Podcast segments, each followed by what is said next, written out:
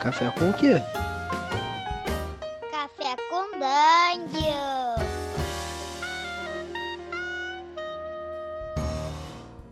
Bom dia, amigos do Regra da Casa. Estamos aqui para mais um Café com Dungeon. A sua manhã com muito RPG.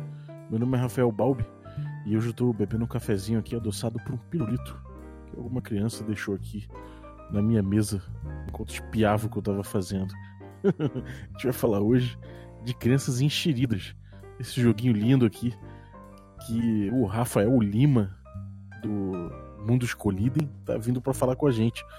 Quem não conhece ainda, é bom ouvir aí o, o episódio sobre Nova Amsterdã, que ele já participou aqui do Café com Dungeon que vale a pena. Mas agora é crianças enxeridas o assunto. Fala aí, bem-vindo, Rafa. E aí, Balbi, beleza? Tranquilo? Tranquilaço, cara. E você, o que, que você tá bebendo aí? Bom, pra falar de crianças enxeridas, né? Hoje eu tô tomando um todinho, né? Essa hora da manhã, jogo de criança, tem que tomar um todinho. é, saudade de um todinho, cara. é, então, pô, crianças enxeridas, o primeiro contato que eu tive com ele foi quando eu tava ali na, no Diversão Offline. Esse bateu no meu ombro, virou e me deu vários panfletos, né? Vários cartões, assim. E aí um deles era o Crianças Enxeridas. Ou seja, esse é um sistema muito pequenininho que cabe, no, que cabe em cartão, né? Sim, é um sistema que cabe num cartão, né? Ele segue o sistema mínimo dos jogos do mundo Colidem e eu, foi o primeiro teste que eu fiz usando um D20. Todos os outros minijogos do mundo Colidem usavam D6, né? E, e o Leite Maniose me desafiou, né? Você tem que fazer um minijogo usando um D20. Aí eu disse, ah, vou fazer, então. Vou... Aí tava bem numa época que eu tava num momento muito bom jogando RPG com minha filha, Mariana, de 7 anos. A gente jogou durante todo o ano de 2018 uma campanha de da Hora da Aventura, né? Da Retropunk. Aí, quando a gente ia jogando, ela ia mudando as coisas, ia inventando coisas, né? Querendo inventar regras pro jogo, né? E foi bem na época que nós estávamos assistindo a Hilda, né? No Netflix e assistimos alguns episódios do Gravity Falls. E ela queria, queria inserir aqueles elementos no, na nossa aventura do, do Hora da Aventura. Aí eu disse a ela, né? Disse, Mari, vamos fazer um joguinho só pra gente jogar. Aí eu fiz o Criança Enxerida pra gente jogar, mostrei pra galera do Mundo Colidem. O pessoal gostou e disse, não, a gente tem que publicar isso aí. Aí disse, então vamos publicar. É, cara, e, esse, esse sistema vem em boa hora, né? Porque o, a gente vê que o mercado tem alguns sistemas que lançaram nessa vibe do Stranger Things, né? Que é uma coisa de crianças que, bom, são os heróis da história, né? Sim, é, tá uma leva muito boa, né? Viveu com Stranger Things, inclusive tem um também que é baseado no, na quinta edição do D&D, né? Que é o Dark Places Demogorgons, que é maravilhoso. Uhum. Ele, ele é muito base do, do, do Crianças Enxeridas, né? Inclusive o João, né, o João Di, do Mundo Escolhido, que ele escreve bastante sobre D&D, ele quando narrou Crianças Enxeridas num evento que nós tivemos na semana passada, ele terminou de narrar e olhou para mim e disse, cara, você conseguiu botar o D&D em um cartão. que maneiro.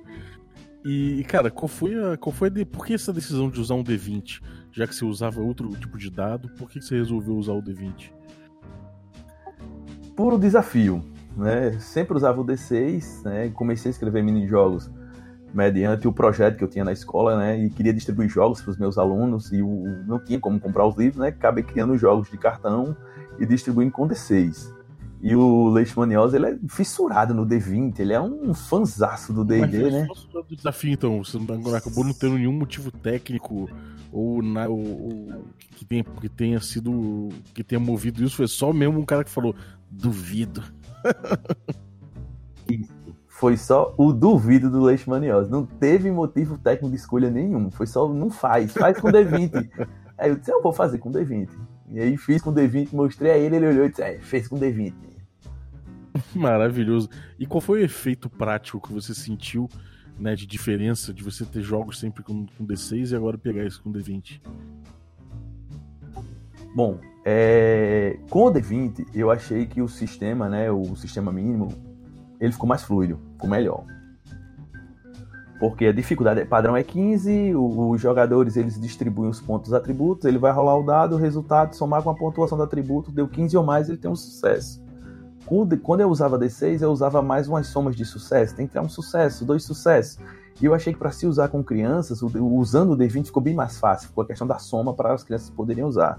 Uhum. E, e, aquela mecânica do, do, do também do D&D quinta, né, que é a vantagem e a desvantagem, de rolar o 2D20, né, no caso desvantagem ficar com o menor dado, e rolar o, os dois dados ficar com a vantagem com o maior dado. Ficou mais fácil para se usar com as uhum. crianças para o entendimento. Em compensação, né, o D20 não é um dado tão acessível para se comprar aqui na cidade.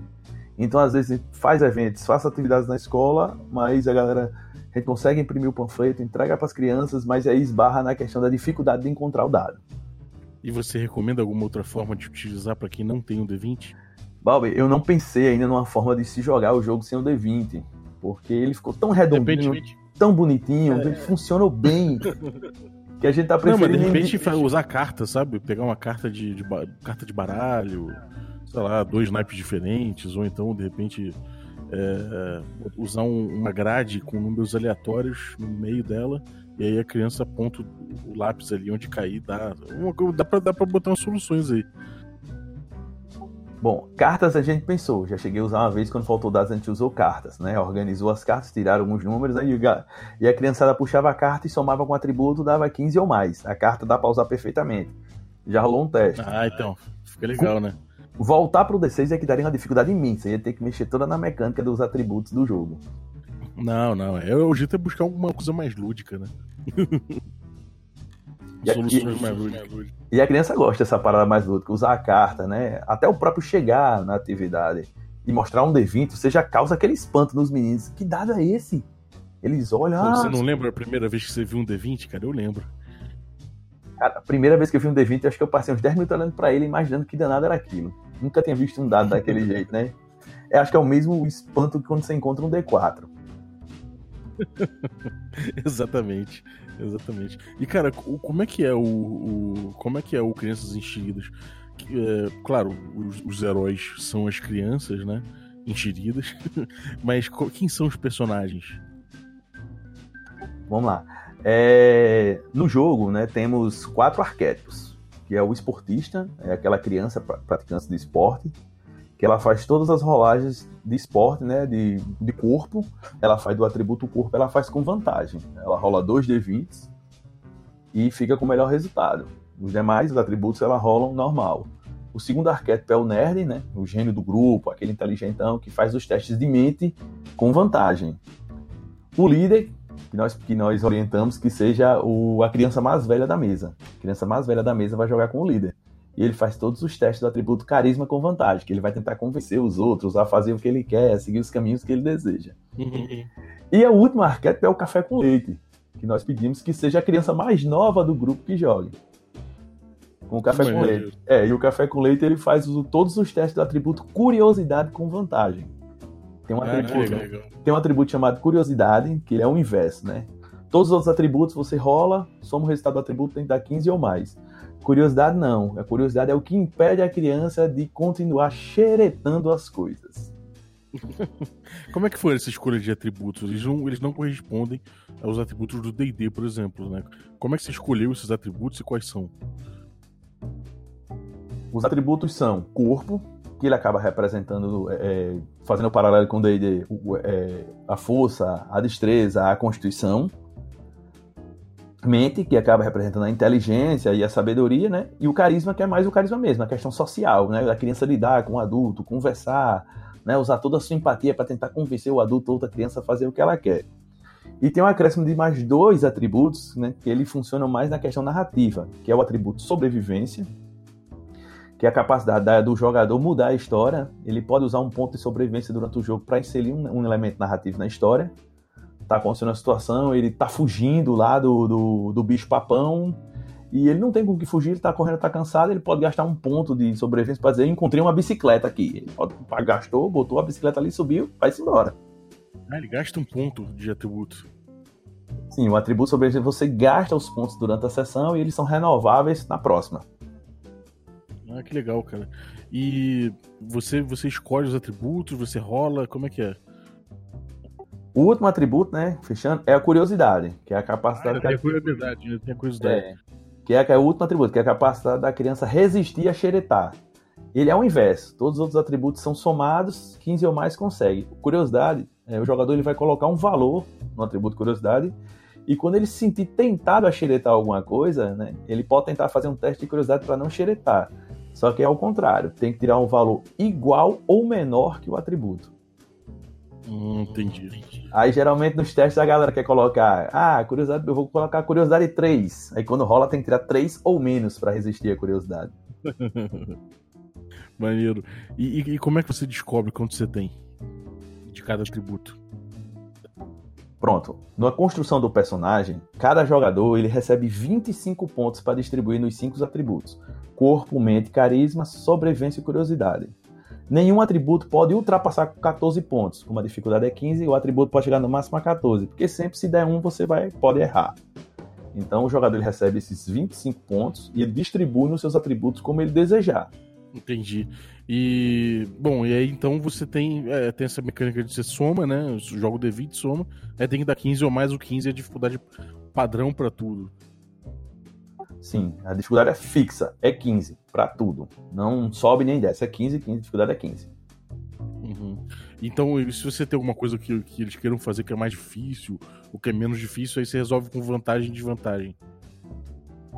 Isso, o narrador ele pode dar um dado de desvantagem para ele, para o jogador, e quando, por exemplo, é, na aventura que eu lancei agora, né, que é a Lenda do Alma de Gato, que está até no Dungeonist para baixar, para quem quiser, é, no começo do jogo, o esportista ele tem que ser mais rápido do que um determinado personagem que está lá perseguindo as crianças. E o esportista ele tem vantagem em corpo. E esse NPC que vai perseguir as crianças, ele também tem vantagem em corpo.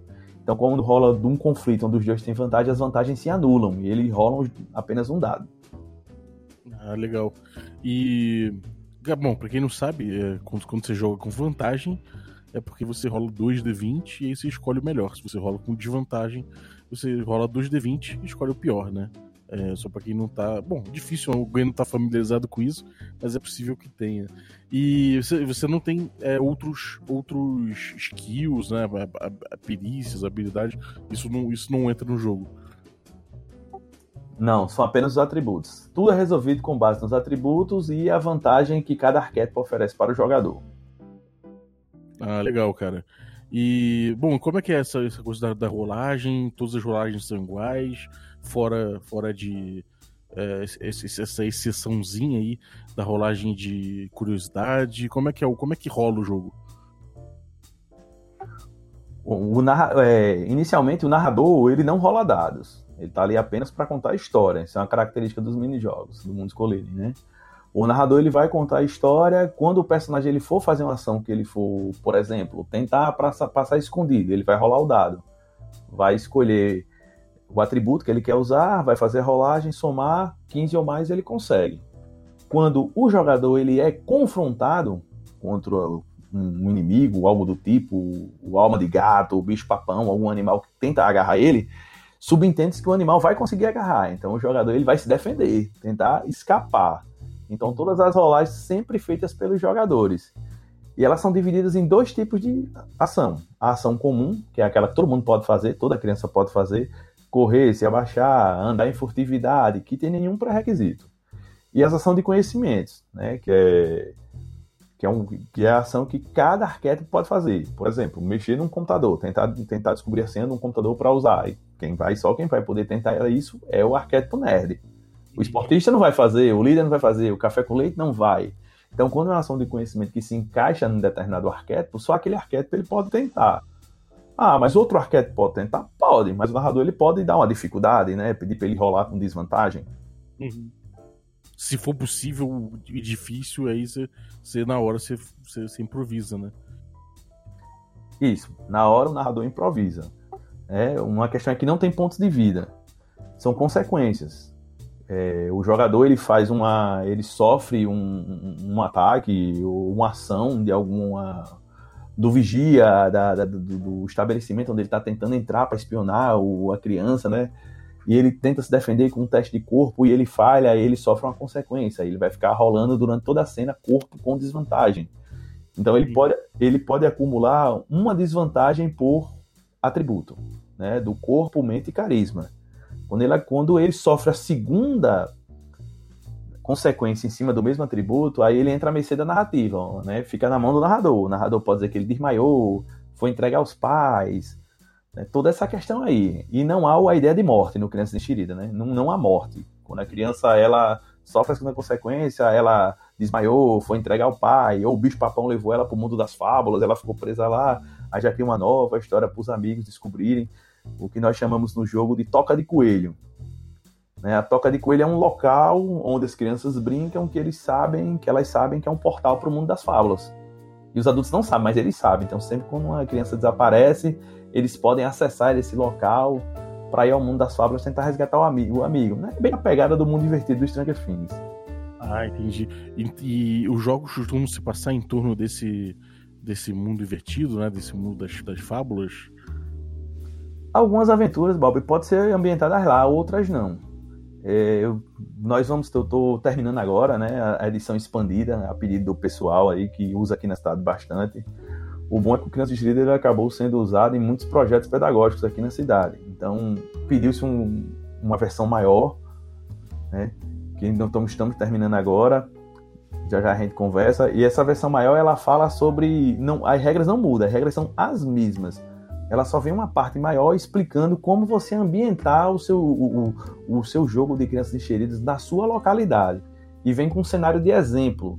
E uma das bases do jogo é minha infância. Eu morava num bairro aqui em Natal, que foi um bairro recém-construído, tinha lagoa, tinha rio perto, tinha muitas coisas. E muitas histórias os adultos contavam para que nós crianças não fosse na lagoa, não fosse nos rios, aí inventavam que tinha seres mitológicos, e eu fui crescendo com isso, e muitas dessas coisas eu coloquei nesse micro cenário que eu fiz pro jogo.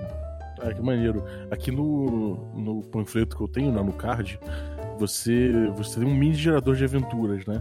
Ou seja, são, são é uma tabela com três colunas e um, dois, três e cinco linhas e você joga para local, fato e adversário. Então pode sair, por exemplo, o bicho papão é, Sonhos Estranhos e Quintal. Né?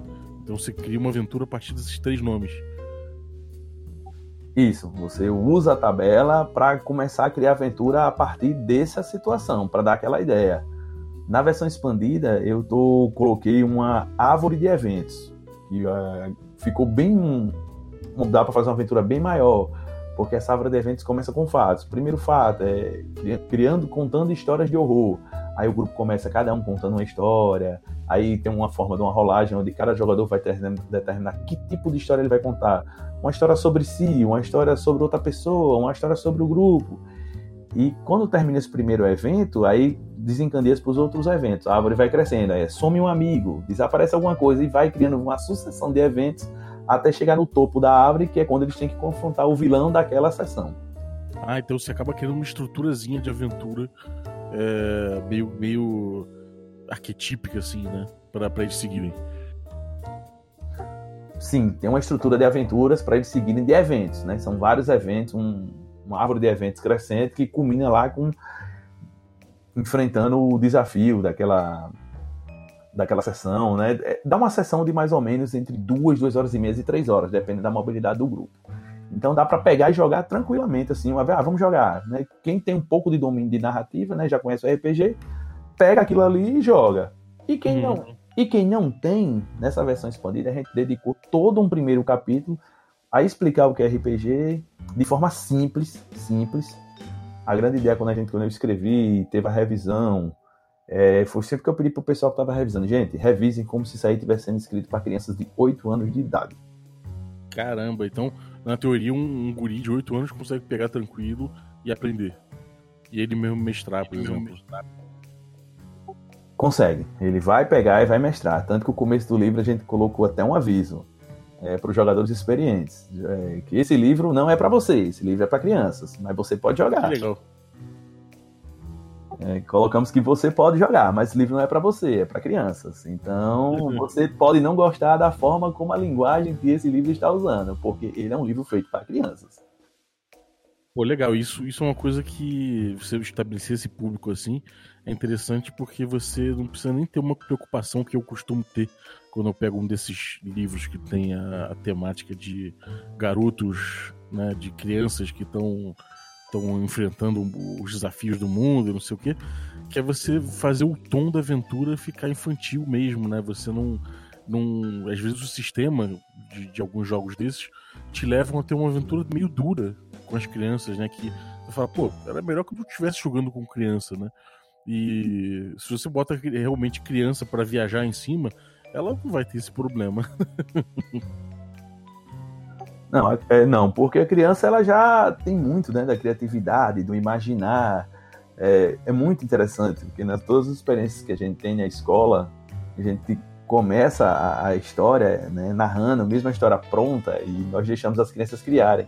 E elas começam a jogar situações do dia a dia dela, que elas escutam dos pais, que elas escutam dos avós, e a gente tem que deixar aí, vai deixar indo, e a história cresce, fica maior, entre elementos que nós não sabíamos, né, de uma determinada localidade lá do bairro. Ah, minha avó disse que tem um fulano lá, na última vez que os meninos estavam narrando, a lenda do Alma de Gato, entrou um rapaz que do bairro lá onde ele morava, que andava de camisa vermelha com carro de mão cheio de saco de cocos. E as mães contavam que aquele saco não eram cocos, eram crianças teimosas que ele levavam. Então já mudou-se o vilão da história. Caramba! Muito legal, cara. E como é que você tá, você tá planejando então lançar em livro mesmo, produtão? Como é que tá essa, essa, essa saga editorial aí? Então, Bob, é, o Crianças Encheridas, essa versão expandida, ele vai ter uma faixa entre 25 a 30 páginas. As regras serão as mesmas do panfleto, não muda. Né? Temos apenas um capítulo inicial falando sobre o que é o RPG, de forma bem simples mesmo, né? para crianças de 8 anos, como eu te falei. O segundo capítulo é as regras do jogo, são idênticas né, revisadas e com mais exemplos, né, para as crianças poderem pegar e saber o que é construir um personagem. E tem logo após essa parte tem uma, uma parte muito interessante que é um exemplo de o como funciona uma sessão de RPG. Todo livro que eu peguei de RPG até hoje, a explicação de como funciona o RPG, ela sempre vinha antes da construção da ficha. Uhum. Era o primeiro capítulo, explicando, depois você ia fazer a ficha. Então, quando eu escrevi o livro, eu escrevi dessa mesma forma, né? E a Elisa Guimarães, que revisou o livro, ela falou comigo, Rafa, vamos colocar o exemplo de sessão depois da construção de ficha, porque no, uhum. exemplo, no, exemplo, tem, no exemplo de sessão tem muito exemplo de rolagens. Aí ela diz, se você corrigir colocar o exemplo da sessão depois, as crianças já vão ter construído as fichas e já vão entender as referências das rolagens. Uhum. A gente é, é, é diferente, eu nunca vi, mas vamos fazer. Aí nós fizemos. Né? E tem uma terceira e última parte que é justamente é, que a gente até brincou, o Petra chamou, né, que é os primeiros passos do narrador. É dicas para aquela criança que viu alguém jogar RPG, quer jogar RPG e já quer pegar o livro e contar a sua própria história. Explicando, questão de entonação de voz, como é que você fala, é para narrar, você pode fazer isso, você pode fazer aquilo, que não precisa ter vergonha. São regras curtas e simples, mas tipo, é aquele norte para quem nunca jogou e quer pegar e quer ler e quer jogar. Sim. Pô, muito maneiro, cara. E tem previsão? Bom, é, a gente, o Musculite sempre faz, né, o, o, toda essa parte desenrola, só que dessa vez a grana ficou um pouco curta e nós tivemos que abrir uma vaquinha para poder juntar as granas da diagramação e das ilustrações que são tão sendo feitas pelo Leander Moura, que é um ilustrador aqui do estado muito famoso, ele está lançando até um, um quadrinho agora, né, por uma editora do Corvo, uma adaptação do Corvo do Edgar Allan Poe. E ele fez essas ilustrações da primeira versão do Crianças Enxeridas, né? E a gente sentou com ele essa semana para a gente ver da segunda. Ele já começou a fazer, me mandou uns esboços hoje. E eu disse, Leandro, é o seguinte: agora, aquele foco era criança e adolescente, e esse vai ser mais criança ainda. Então tu tira esse tom sombrio, a gente vai fazer um negócio bem fofinho. Então, vamos fazer o fofinho sombrio pra galera. Ele, não, pode deixar comigo. Então nós abrimos uma vaquinha até final de novembro. É, o valor das ilustrações ficou bem, bem baixo mesmo, com em média de R$ 1.070, com ilustração, diagramação, com tudo. E já temos 31%, hoje já temos 31% da meta. Aí muita gente me pergunta, Rafa, por que uma vaquinha, não um cartaz? Não é um catarse. Uhum. Porque eu estou hoje como gestor público né, da escola onde eu trabalho. E tem lá um, uma cláusula do cartaz que pode dar problema comigo, e na minha pessoa. Meu nome está preso à pessoa jurídica da escola. Ah, entendi. Então, por isso eu não posso fazer. Então, duas plataformas de arrecadação, a única que não tinha esse empecilho era o Vaquinha. Entendi. Que é, outra, é outro esquema, né? Pois é, é outro esquema. E era um único que não ia dar um problema. Eu podia ter um problema jurídico futuramente na prestação de contas dos recursos públicos da escola. Então, por isso a escolha pelo Vaquinha. Entendi. E como, é, e como é que a galera vai fazer então? É, entra lá, faz o apoio e aí tem, é, funciona que nem o Catarse? Bom, a galera entra lá, faz o apoio, né? A grana vai contabilizar lá e a gente vai dar o PDF para todo mundo gratuito para quem apoiou, com nomezinho, página de agradecimento. E depois, quando ele estiver pronto, é, ele já está quase pronto. O Leandro já começou a fazer as ilustrações. Petra já fez quase todo o projeto gráfico. Eu acho que a gente terminando a arrecadação no Vaquinha, final de novembro. Eu acho que com muita velocidade, dezembro mesmo a gente solta e muito azar em janeiro. Pô, muito bom, cara. Então, onde é que a galera fica ligada aí para acompanhar, para poder é, participar assim que sair? nós vamos lançar no Dungeonist. Né? Para quem não apoiou no Vaquinha e vai receber, a gente vai botar no pod, no Dungeonist, para quem quiser a versão física, porque a gente tá, essa arrecadação é apenas para a versão digital. Né? E vamos colocar no pod para a versão física, lá no Dungeonist. A galera pode acompanhar lá, pode acompanhar no site do Mundos Colidem. A gente já sentou com o Leandro do Dungeonist, já conversou, vai sair lá pelo pod tranquilamente. A galera vai poder pegar lá a sua versão física pelo pod. Maneiro, cara. Então, bom, vou deixar os links todos aí na descrição do episódio para que você aí possa desfrutar do desse joguinho maravilhoso que o Rafa trouxe pra gente. alguma, alguma consideração final sobre o jogo, sobre o mais sobre o projeto aí, Mundo Escolhido e tudo mais, sobre, sobre, sobre os outros jogos que vocês têm desenvolvido? Conta aí pra gente. Bom, considerações finais, é falar pra galera que o, o Crianças Encheridas, ele, nessa sua versão mínima, que vocês podem achar agora no Dungeonist, já conhecer as regras e jogarem, pegar a aventura do Alma de Gato, a ficha também tá lá disponível.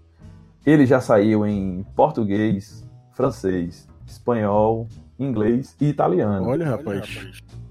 Inclusive em italiano ele tá, ele tá lá disponível até de graça no maior site de vendas de RPG da Itália. Pô, que onda, hein? Eu levei até um susto quando o rapaz lá, o dono, me procurou, né? Ele procurou o Stefano, né? Que é tradutor aqui. E o Stefano fez o contato com a gente. Quem falava mínimo italiano, o Stefano é lá, de originário. Fez o contato Sim. e perguntou se podia, quem gostava do jogo, sem colocar, podia colocar no site pra galera baixar. E todo mês a gente recebe atualizações lá. O jogo é bem, bem baixado mesmo, a galera tá curtindo bastante. Né? Porra, bem maneiro, cara. E, bom, os outros projetos aí do Mundo Escolhido, como é que estão as coisas? Os outros projetos, Nova Amsterdã está caminhando, né? Eu acredito que agora, novembro, a gente esteja soltando o segundo Fast Play, o pessoal conhecer, dar uma jogada, é, ver, entender, é, se ambientar com as novas mudanças de regras. Fizemos algumas mudanças de regra em relação ao Playtest 1. Já saiu uma prévia nova do PDF agora em setembro vai sair esse Fast Play de uma aventura pesadona, pesadona mesmo. A aventura é muito pesada. A galera que leu e gostou e disse, mas Rafa, a aventura tá boa, mas tá pesada. Disse, não, a ideia é justamente essa, pra galera entender mesmo o clima da ideia. Mas a aventura, o texto já tá pronto, já tá na mão, já, o Dan tá diagramando. E em novembro a gente solta ela e vai. A gente espera que estoure, que a aventura tá muito boa mesmo. E o financiamento a gente acredita que vai ficar para o primeiro semestre de 2020. Uhum. Maneiro, maneiro. Legal, cara. E bom, quem não conhece o Mundo Escolhido é um blog muito completo. Tem muita coisa lá também para acompanhar, né? Tem sim, nós temos 10 colunas, né? 10 colunistas lá, a gente se reveza a cada 15 dias, uma pessoa escreve. E cada coluna é um mundo próprio, todo mundo escreve sobre o que gosta. É, é a grande massa da, o mundo escolher é essa, porque você tem sua coluna, você escreve o que você gosta, você respeita seus companheiros, você respeita seus leitores, respeita a outra galera da comunidade, né? É escrever respeitando a tudo e a todos. E tentar trazer conteúdo legal. Muita gente não vai no mundo escolhido e fica meio assim, ah, a galera traz muito conteúdo autoral, é porque a gente gosta mesmo de escrever. Mesmo pegando sistemas que tem OGL, a gente gosta de escrever.